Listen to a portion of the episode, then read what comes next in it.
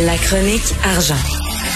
Une vision des finances pas comme les autres. Alors, nous discutons avec Yves Daou, directeur de la section argent du Journal de Montréal, Journal de Québec. Yves, je savais pas que nos gouvernements étaient si riches que ça. Il me semble qu'à tous les jours, tu viens me dire, on donne 50 millions ici, 100 millions là, 122 millions, des subventions, des prêts pardonnables. Tabarnouche qu'on est riche. En fait, je, je pense à l'expression on n'est jamais si bien servi que par soi-même. Oui. Et donc, euh, bon, évidemment, on, on va revenir tout de suite sur Investissement Québec, puis on regardera l'autre angle qu'on a- est aperçu, là, juste pour euh, poursuivre là, sur... euh, parce que ça a beaucoup choqué, là, toute la question de la rémunération de, des- des hauts dirigeants d'Investissement Québec.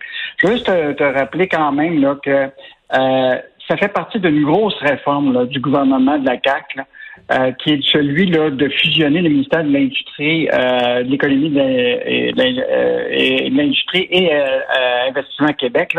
Et cette grande réforme-là, ça va créer une espèce de grande banque qui va prendre des, risques. Et donc, il y a beaucoup de personnel qui partent du ministère puis qui s'en vont à Investissement Québec.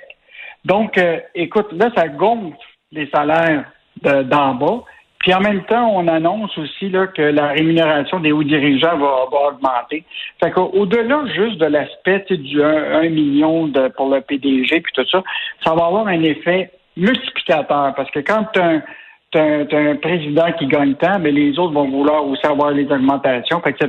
Ça va, ça va augmenter Ben oui. euh, sensiblement, euh, tu comprends-tu, les coûts d'Investissement Québec? Et il faut quand même pas oublier qu'Investissement Québec, là, c'est une, euh, une société de capital de risque, un peu, là, qui investit dans des projets risqués. Et euh, là, la question, c'est que euh, on avait déjà des rendements négatifs euh, dans la dernière euh, année là, de 4,9% moins. Et donc, là, qu'est-ce qui va arriver actuellement par rapport à la rémunération? S'ils font moins puis ils perdent encore de l'argent, est-ce qu'ils vont diminuer leur boni? Pas sûr, là. Puis quand tu regardes les critères là, de, de- pour le- leur attribuer leur boni, là, c'est tellement vague, là. Comme Michel euh, Girard l'expliquait Ben dans oui. là, tu sais, développement économique général, la, la- la- la performance organisationnelle. Euh, C'est clair que c'est du salaire déguisé. Ils vont l'avoir, leur boni, même si, euh, s'ils ont des pertes. Ben oui, là, ils, ils disent pour aller chercher les meilleurs, faut des salaires concurrentiels. Comme on dit, on a- on n'attire pas les mouches avec du vinaigre. Fait qu'ils ont mis du miel, c'est-à-dire des, des bonnies comme ça. Sauf que tabarnouche, le boni, là, devrait être euh, attaché à une, une performance. Si ta performance est bonne, on va te le donner, ton bonus. Tu le mérites. Mais si ta performance est pas bonne, ben tu l'as pas. Eh, Écoute, l'année passée, là, euh, ils, ont, eu un rendement négatif, mais ils ont eu 571 cas des employés d'Investissement Québec qui se sont partagés 3,6 millions de dollars en prime. Donc, même des employés. Fait que, fait que là, il y a toute la notion de prime à l'ensemble des cadres des employés d'Investissement Québec, là, il va falloir absolument surveiller ça. Puis surveiller aussi les rendements parce que euh, le, le premier ministre Legault a dit Investissement Québec va prendre des risques. Ben Donc, oui. euh, tu vois, tu vois ça, ils vont investir dans du risque. Ça va pas donner de rendement. Puis, euh, comment ils vont obtenir leur boni? Ils vont l'obtenir pareil, même s'ils ont Ben- risqué l'argent des, euh, des, des, des- des Ben, Québécois. Corrige-moi si je me trompe, mais il me semble que lorsqu'elle était dans l'opposition, la CAQ disait qu'elle allait en finir avec des bonnies à gauche et à droite comme ça, là. Semble. Ouais, mais ça ben, ça n'a pas l'air avec le cas là, actuellement. Là. C'est au contraire, euh, Investissement Québec, là, il y, a, la- il y a eu une grande générosité de François Legault là, par rapport à toute cette intégration-là, puis de, de créer cette banque d'État là, euh, avec, euh, Ah, ouais. avec Pierre Fitzgibbon. En tout cas, regardez, nous autres, notre rôle, là, c'est de rendre euh, Investissement Québec transparent, puis on va continuer à faire le travail euh, qui, qui est à faire. Et justement, par rapport à, à la transparence, là, euh, à chaque fois qu'il va y avoir des, euh, ce que moi j'appelle des, des, des aides de l'État qui sont significatives et qui sont données à des gens qui, normalement, n'ont pas de besoin de l'argent de l'État pour, euh, pour fonctionner. Et c'était un cas aujourd'hui. Écoute, une entreprise qui est basée en Californie, qui est cofondée par quand même un des fils de la famille des marins, qui est quand même euh, relativement euh, dans une famille riche. En plus que l'entreprise elle-même vaut 2 milliards, puis on décide de faire une aide de 50 millions à, cette entreprise-là. Donc là, moi, je, je, je la comprends pas, la logique. Et puis en plus, on leur a demandé si c'était un prêt pardonnable. puis ils n'ont pas voulu nous le dire. Ah, ben là, un prêt pardonnable, on sait, ça veut dire que si vous respectez certaines conditions, finalement, vous n'avez pas besoin de rembourser l'argent.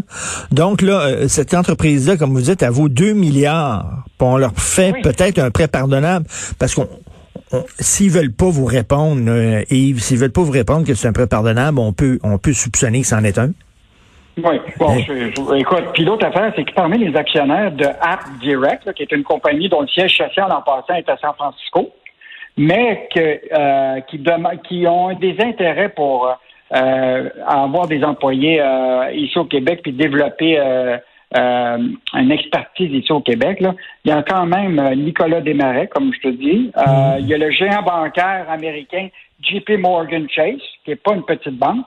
Puis un des actionnaires aussi, c'est Mitchell Capital, qui dont l'actionnaire, c'est Peter Thiel, qui est un des cofondateurs de PayPal, qui est multimilliardaire. Donc, euh, c'est la, question qu'il faut se poser, là, c'est est-ce que il y avait besoin d'un aide de 50 millions quand ben, il milliards? Pas sûr que ça, ça, Mais écoute, nous, on pose des questions, puis on, on va, à chaque fois qu'il va y avoir des aides, qui, de, à partir de l'argent des Québécois à des entreprises qui normalement n'ont pas besoin, on va les, euh, les, les, les, annoncer. Ben oui, tout à fait. en terminant, euh, relance économique, 28 millions de dollars pour les centres-villes de Montréal et de Québec. Oui, bon, donc ça, c'était annoncé euh, hier là, par évidemment le gouvernement du Québec qui souhaite évidemment repartir le, centre-ville. Donc, une grande partie de cet argent-là va aller évidemment à des organismes qui visent à la promotion, dans le fond, pour donc il y a eu 15 millions qui ont été accordés à, la ville de Montréal, 8,5 millions à la Chambre de commerce du Montréal métropolitain, puis il y en a eu aussi à la ville de Québec pour, euh, pour 5 millions de dollars. Mais je veux juste te rappeler toute la question du centre-ville de Montréal. Euh, déjà, là, bon, ce matin, euh, tu sais qu'il y a eu une étude qui est sortie de la SCHL qui montre que les dans le fond, là, il y a une situation incroyable où il y a de plus en plus de tours à bureaux, où ce que là, on fait de la sous-location. Donc, mmh. les tours à bureaux vont diminuer. En plus de ça, tu as une espèce d'exode qui est fait des familles en plus, euh, qui quittent euh, les, les, même maintenant. Ils s'en vont pas juste à la première couronne de l'électeur, ils s'en vont à la deuxième couronne. Ben euh, et, parce qu'ils veulent profiter évidemment des maisons qui sont beaucoup meilleurs marché que, que, que, que, Montréal. Donc, le défi vraiment du centre-ville de Montréal, effectivement, ça va être de retrouver les travailleurs, mais écoute, pour le moment, les entreprises n'ont pas l'air d'être prêts à, retourner avec euh, parce que la preuve de ça, c'est qu'une grande partie des tours à bureau maintenant sont en sous-location.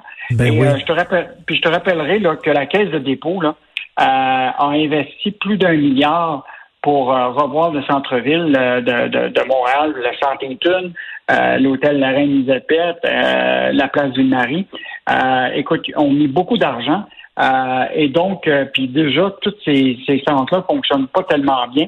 Euh, donc, l'avenir du centre-ville de Montréal, là, il va falloir vraiment. Ben, c'est sûr. Puis tu sais, maintenant, il y a des salles de spectacle à Laval, il y a des belles salles de spectacle à Brossard, entre autres l'Étoile au 10-30. Les gens des banlieues ont même plus besoin de venir à Montréal pour se divertir puis s'amuser. Ils ont leur salle de spectacle, leur cinéma, leur restaurant, tout ça. Puis en plus, il y en a qui travaillent aussi euh, de, plus en plus le télétravail, travaillent à la maison ou alors travaillent dans des bureaux qui sont situés en banlieue. C'est vraiment pas une belle période pour les centres-villes. Bon, il y en a qui disent que ça va quand même reprendre, mais moi, je pense pas que ça va reprendre à 100% comme c'était. là. Euh, donc, euh, il va y avoir beaucoup d'investisseurs dans l'immobilier qui vont perdre. Euh, les, évidemment, l'évaluation, ce qu'on prend dessus des, des, propriétés commerciales va baisser. Puis ça, ça va être beaucoup moins de revenus pour euh, la Ville de Montréal en termes de taxes. Complètement. Merci beaucoup, Yves Daou. Alors, on lit la section argent. On se reparle demain. Bye.